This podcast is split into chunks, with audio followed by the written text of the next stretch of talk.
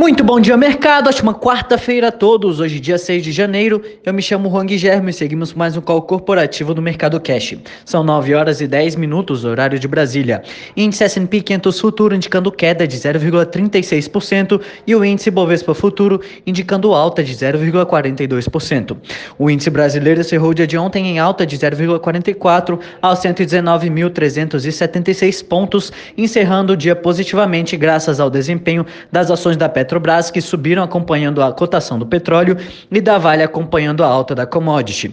Hoje, os mercados mundiais não têm uma tendência definida para os principais índices. Na Europa, os índices seguem em alta após a decisão da OPEP, de restringir a produção de petróleo após a Arábia Saudita se comprometer com corte de produção de um milhão de barris da commodity por dia em fevereiro e março, para compensar elevações da Rússia e Cazaquistão. A decisão é de ontem, mas foi anunciada após o fechamento das bolsas da Europa, o que justifica justifica a correção para cima apenas nesta sessão. Permanece o foco sobre a pandemia. Na terça-feira, a Inglaterra iniciou seu terceiro lockdown de abrangência nacional, com medidas restritivas ampliadas também nas outras nações que integram o Reino Unido. No mesmo dia, a Alemanha estendeu o lockdown em curso no país até o dia 31 de janeiro. Há também preocupações quanto a uma nova variante do coronavírus encontrada na África do Sul. O antigo chefe da FDA afirmou que a nova variante parece inibir anticorpos. A expectativa de que a Agência Europeia de Medicamentos se manifeste nesta quarta-feira a respeito da vacina contra o coronavírus desenvolvida pela Moderna. O Eurostox opera em alta de 0,91, a Alemanha sobe 0,86, Paris sobe 0,76, Milão opera em alta de 1,41% e Reino Unido sobe 2,40. 45%. Nos Estados Unidos, o índice que apresenta maior queda é o de tecnologia, o Nasdaq, indicando queda de aproximadamente 2%. Investidores estão repercutindo as apurações para a eleição do Senado no estado da Geórgia, que devem determinar se o controle do Senado dos Estados Unidos continua com os republicanos ou passa para os democratas, que já têm a Câmara e a presidência. Há um certo temor com a perspectiva de domínio dos democratas sobre a Câmara, Senado e presidência, à medida que se fortalece a, fortalece a tese de que essa situação possa levar a impostos corporativos mais altos e regulamentações mais rígidas sobre as empresas, o que pode pesar no mercado. A queda maior no Nasdaq Futuro se justifica pelo temor dos aumentos de impostos corporativos, em especial para as empresas de tecnologia, além de maior regulamentação. Hoje também o Congresso dos Estados Unidos se reúne para certificar vitória vitória de Biden no colégio eleitoral como com promessa de protestos por parte de Donald Trump e apoiadores. Além disso, ontem o Trump assinou uma ordem executiva proibindo transações por meio de oito aplicativos de pagamento chineses. Isso inclui WeChat, WeChat Pay, Alipay e do Ant Group. Na ordem consta que o ritmo e a abrangência da propagação nos Estados Unidos de certos aplicativos chineses continuam a ameaçar a segurança nacional, política, externa e economia dos Estados Unidos. No mercado asiático, o índice de Xangai fechou em alta de 0,63, Hong Kong em alta de 0,15 e Tóquio fechou em queda de 0,38%.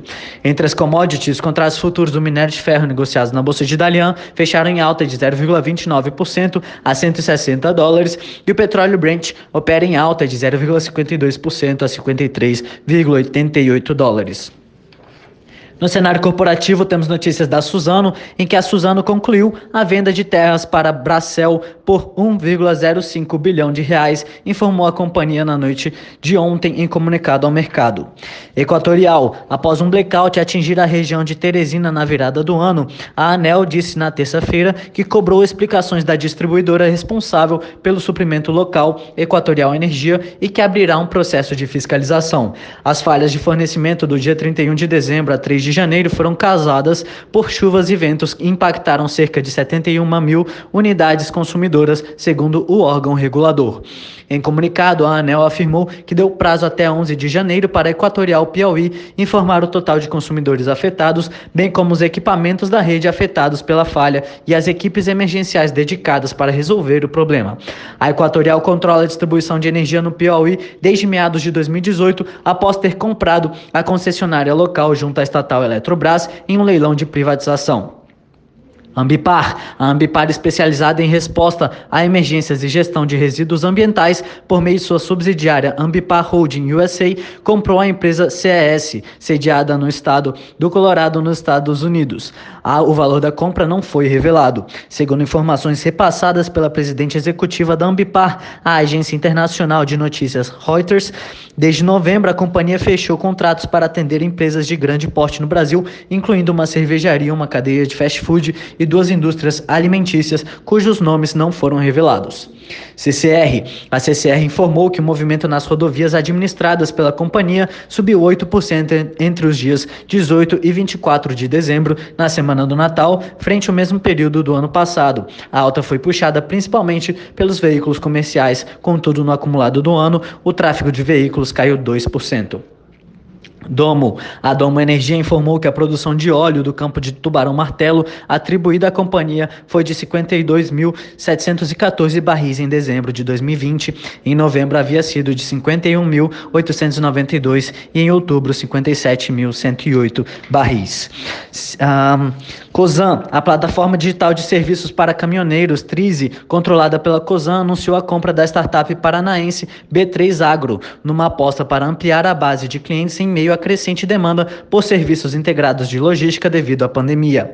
Gol, a Gol Linhas Aéreas Inteligentes, afirmou nesta terça-feira que operou em média 476 voos por dia em dezembro, reabriu as bases de Jericoacoara, Caldas Novas e Cabo Frio e adicionou 2.052 operações nos aeroportos portos de Guarulhos e Congonhas, em São Paulo, Santos Dumont eh, e Galeão no Rio e em Brasília, Fortaleza e Salvador. No mercado doméstico, a demanda de voos cresceu 33% em dezembro frente a novembro e a oferta aumentou 38% na mesma comparação. A taxa de ocupação foi de 81% em dezembro e a empresa não realizou voos internacionais durante o mesmo mês. Por hora, estas são as principais notícias. Desejo a todos um excelente dia e ótimos negócios. Um forte abraço.